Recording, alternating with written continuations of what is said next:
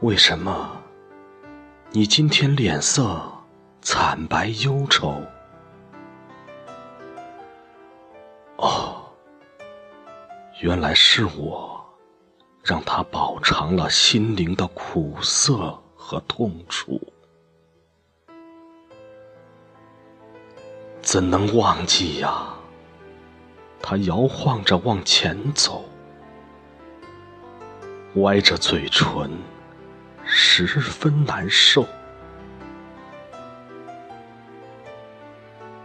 我没扶楼梯扶手，奔下楼来，跟着他跑到大门口。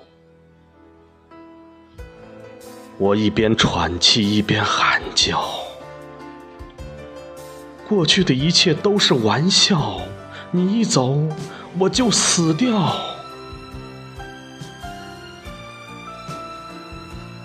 他平静的强颜一笑。对我说：“